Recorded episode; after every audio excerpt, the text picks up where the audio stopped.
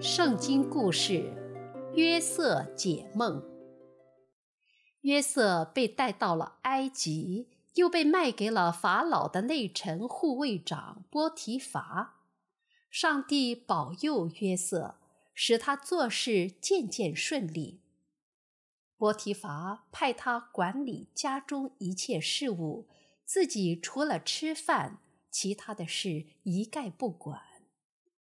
约瑟也不负重托，把这个家打理得井井有条，田产财物成倍增长。波提乏的妻子见约瑟秀雅俊美，又很有才干，常向他暗送秋波，可约瑟置之不理。一天，他竟然对约瑟说：“你和我一起睡觉吧。”约瑟不答应。解释道：“主人将一切事物及所有的财物都交给了我，只留下了你，因为你是他的妻子。我怎么能做这种坏事得罪上帝呢？”妇人听了这话，不但没有悔改，反而没事就来纠缠。约瑟只能避而远之，真是无巧不成书。一次，约瑟到屋里拿东西，正好屋里只有那个妇人。他拉住约瑟的衣裳说：“你和我一起睡觉吧。”约瑟吓得赶忙逃走，衣服却被妇人抓在手中。妇人羞恼成怒，大喊：“来人呐！约瑟调戏我了！”波提伐听了妻子的哭诉，又看见妻子拿着约瑟的衣裳，怒发冲冠，二话没说就把约瑟打入监狱。那监狱是埃及王关押囚犯的地方。约瑟含冤入狱，上帝与他同在，让他在司狱长面前蒙恩。司狱长把狱中的囚犯都交给他管理，一切大小事务也由他经办。约瑟做事渐渐顺利。不久，埃及王的九正和善长得罪了法老，被关进了约瑟所在的监狱。虽然他们也由约瑟管理伺候，有一天，约瑟看见他们俩都愁眉不展。忙问他们有什么心事，他们说，昨天夜里两人各做了一个梦，因为没人解梦而发愁。九正说：“我梦见在我面前有一棵葡萄树，树上有三根枝，好像发了芽，开了花，上头的葡萄都熟了。法老的杯子在我手中。”我就拿葡萄挤在法老的杯子里，将杯子递在法老手中。约瑟解道：“三根枝子就是三天，三天之内，法老必提你出狱，叫你官复原职。你仍要将杯子递在法老的手中，和先前做他的酒政一样。不过。”等你得到好处时，求你为我美言几句。我实在是被冤枉的。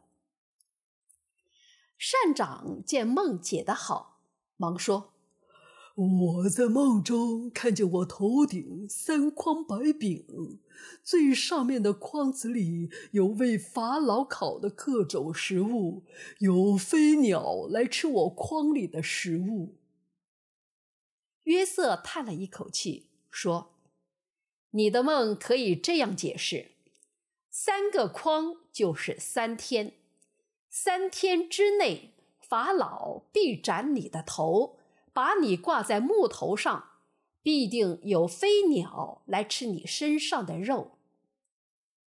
第三天正是法老的生日。”法老宴请群臣，把酒正和善长从狱中提出来，给酒正官复原职，把善长处死挂起来。这与约瑟所说完全相同。但是酒正一高兴，就把约瑟的请求忘到了九霄云外。两年后，法老做梦，梦见自己站在河边，有七头母牛从河里出来，又肥又美，在岸边吃草。随后又有七头母牛从河里出来，又丑又瘦。七头又丑又瘦的母牛吃掉了那又肥又美的七头母牛。法老惊醒后，刚迷迷糊糊睡着，又梦见一颗麦子上长了七个麦穗子，茁壮又饱满。随后，这颗麦子上又长了七个穗子，枯萎又干瘪。东风一吹，全焦了。这七个枯萎又干瘪的穗子吃掉了那七个茁壮又饱满的穗子。早晨醒来，法老内心不安，召集大臣、术士们来圆梦，可他们没有一个人能圆解。法老大怒。这时酒正想起狱中的约瑟，就推荐了他。法老急召约瑟。约瑟被带出监狱，沐浴更衣后，来到法老面前。法老将梦重述了一遍，然后双眼盯着约瑟，看他如何圆解。约瑟缓缓道：“这两个梦原来是同一个意思，这是上帝把要做的事预先指示法老了。”七只肥母牛是七年，七个好穗子也是七年，都指七个丰收年。七只瘦母牛是七年，七个瘪穗子也是七年，都指七个荒年。上帝向法老预示，埃及必将在七个丰年之后迎来七个荒年。那严重的饥荒会使人忘记以前还有丰年，甚至把这个地方都能毁灭了。法老可要早做准备，应当选一个聪明而又有才干的人治理埃及。丰年储粮以备荒年，免得这个地方到时候被饥荒所灭。众人听后纷纷点头。法老对约瑟说：“上帝既然指示你给我解梦，你就是最聪明、最有才干的人。我任命你为埃及的宰相，治理埃及全地。凡我臣民必须听从你的话。”法老将自己的戒指戴在约瑟手上，亲自给他穿上细麻布衣服，戴上金链子。这样，约瑟在埃及就是一人之下，万人之上。这年，约瑟三十岁。法老做主，将安城祭司波提菲拉的女儿亚希娜许配给约瑟。丰年里，他给约瑟生了两个儿子，长子玛拿西，次子以法莲。出任宰相后，约瑟巡视各地，将余粮征集储存在各个城里。他积存的粮食多得如海边的沙子，不可计算。七个丰年一过，荒年来临。那真是赤地千里，哀鸿遍野，民众纷纷向法老哀求，希望得到粮食。法老说：“你们往约瑟那里去，凡他所说的，你们都要照办。”约瑟打开粮仓，将粮食给埃及民众。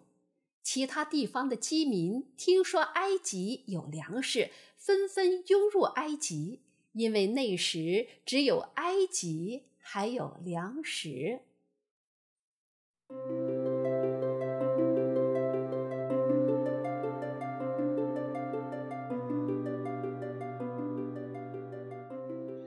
及糴粮。以色列听说埃及有粮，赶紧派十个儿子去买粮食。他把最小的儿子便雅悯留在了身边，因为去埃及的路太远了，他怕小儿子受到伤害。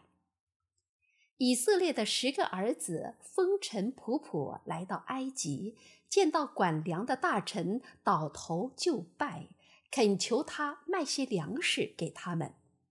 他们已经认不出约瑟了。约瑟看着哥哥们，故意装作不认识，厉声问：“你们从哪里来？”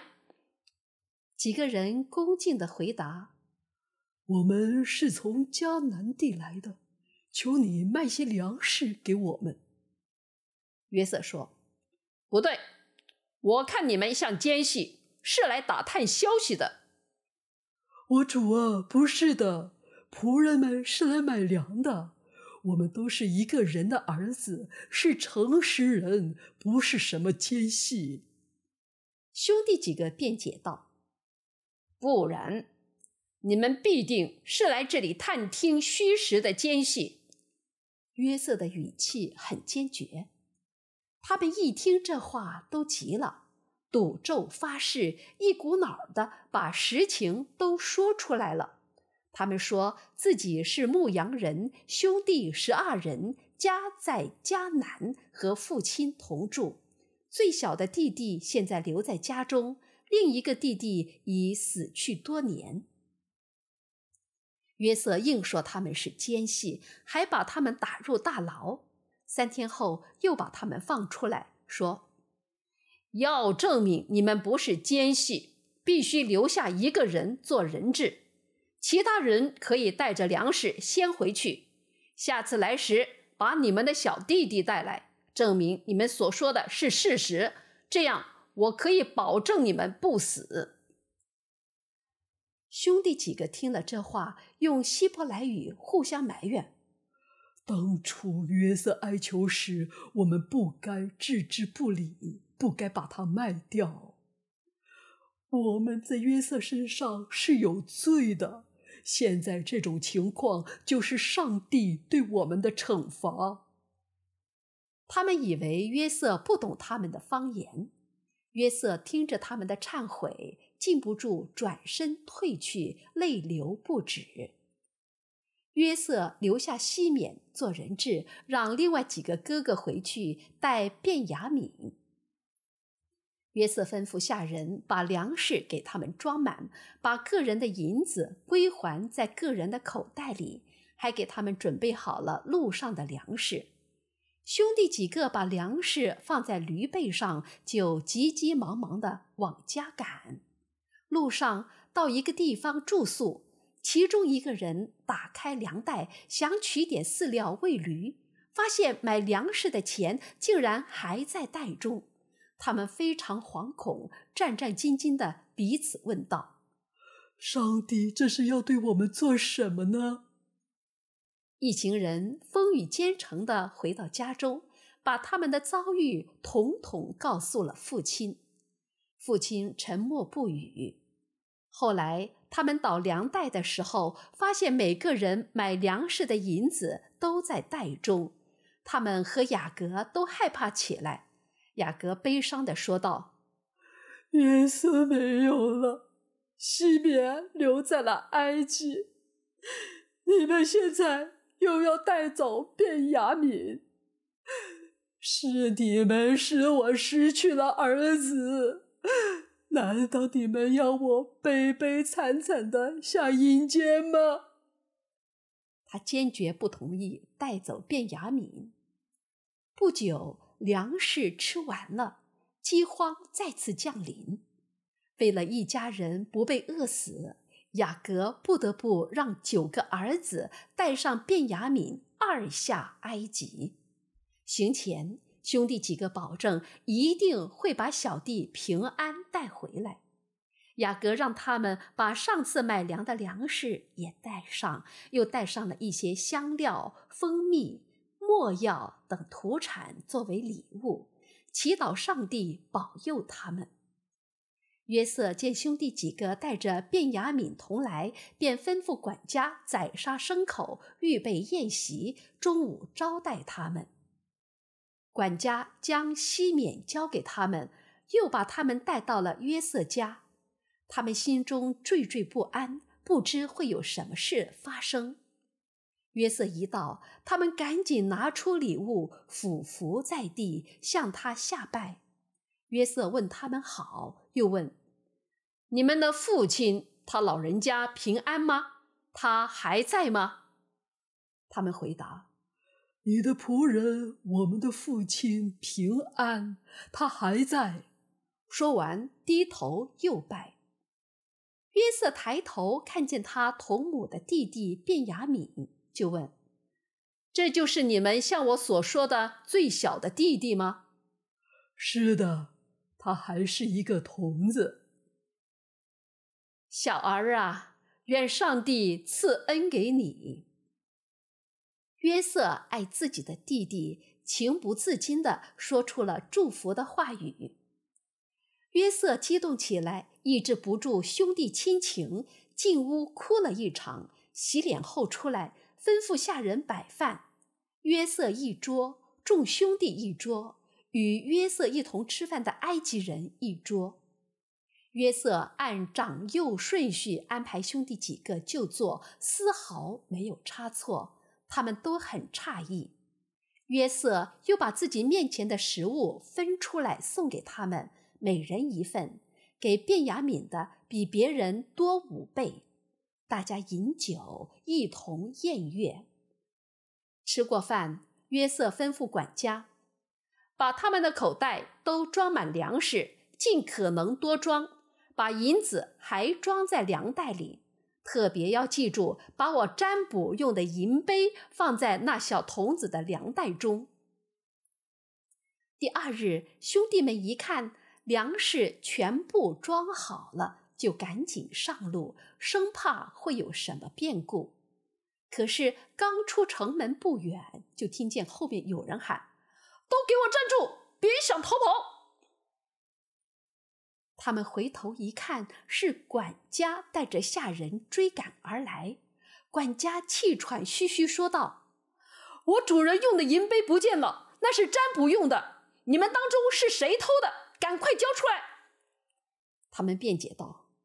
我们绝对不会干这种事。上次在粮袋中的银币，我们还把它从迦南带来还给你们。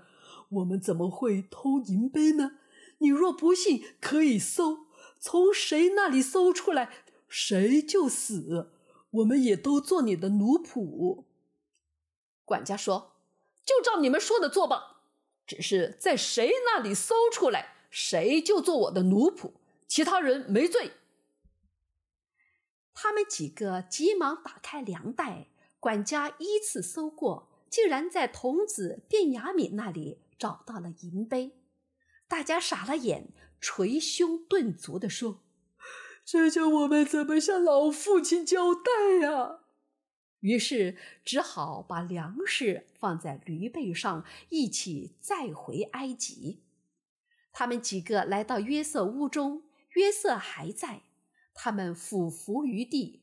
约瑟责备道：“你们怎么做出这样的事情？你们难道不知道我会占卜吗？现在把童子留下做我的奴仆，至于你们，可以平安回去了。”犹大匍匐向前，哀告道。我主开恩，求你留我做你的奴仆，把童子替回，因为这童子的母亲只留下两个孩子，都是老父亲的最爱。他哥哥约瑟不在时，我们的父亲曾痛不欲生。童子是父亲的命根子。若没有他与我们一同回去，我们的父亲必死。是仆人我向父亲保证，一定会带他平安归来。你们若留下他，我便在父亲面前永远担罪。现在求你容我住下，替童子做我主你的奴仆吧。再说，你能忍心看着老人家白发苍苍、悲悲惨惨的走向阴间吗？开开恩，放了他吧！兄弟们齐声求道。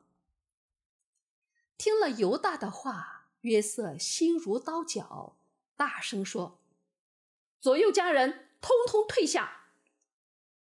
约瑟让几个兄弟上前来，忍不住放声大哭：“我就是约瑟啊，就是那个被你们卖到埃及的兄弟啊！”啊！他们恍然大悟，继而惊慌不安。约瑟上前搂着弟弟卞雅敏的脖子，说：“你们不要自忧自恨，也不要难过。”这都是上帝的安排，为的是让我拯救许多人的生命。听了约瑟的话，伏在哥哥肩膀上的便雅悯也止不住哭了起来。兄弟几个忍不住都围上来，拉住约瑟，与他相拥而泣，诉说着别离后的种种事情。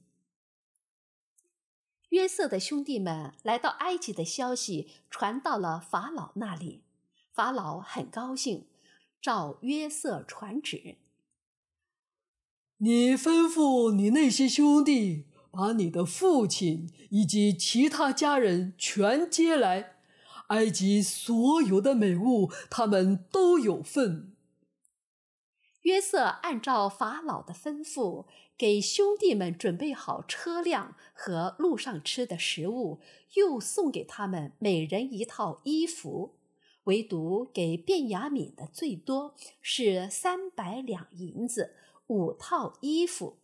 另外还有带给父亲的礼物，以及许多牲口和食物。约瑟让他们再次踏上了回家的路。他们回到迦南地，告诉父亲，约瑟还在，并且做了埃及的宰相。雅各心里依然冰凉，因为不相信他们。他们把约瑟说的话及所见所闻，统统告诉了父亲。雅各将信将疑，又看见约瑟派来接他的车辆，心就被唤醒了。说：“罢了罢了，我的儿子约瑟还活着，趁我未死，我要去见他一面。”以色列率领全家，大大小小，带着牲畜和财物一起下埃及去。约瑟亲自到歌山迎接他的老父亲。父亲一下车，约瑟就冲上前与父亲紧紧拥抱。他伏在父亲的肩上哭了很久。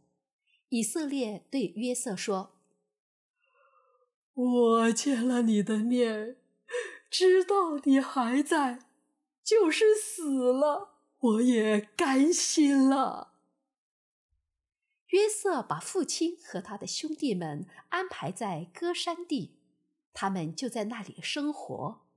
当时与雅各一同来到埃及的人，除了他的儿媳妇之外，加上约瑟和约瑟在埃及所生的两个儿子，以色列家族共有七十人。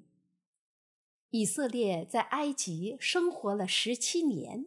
一百四十七岁时与世长辞，去世前他留下遗嘱，要求儿子们把自己葬在祖坟麦比拉洞里。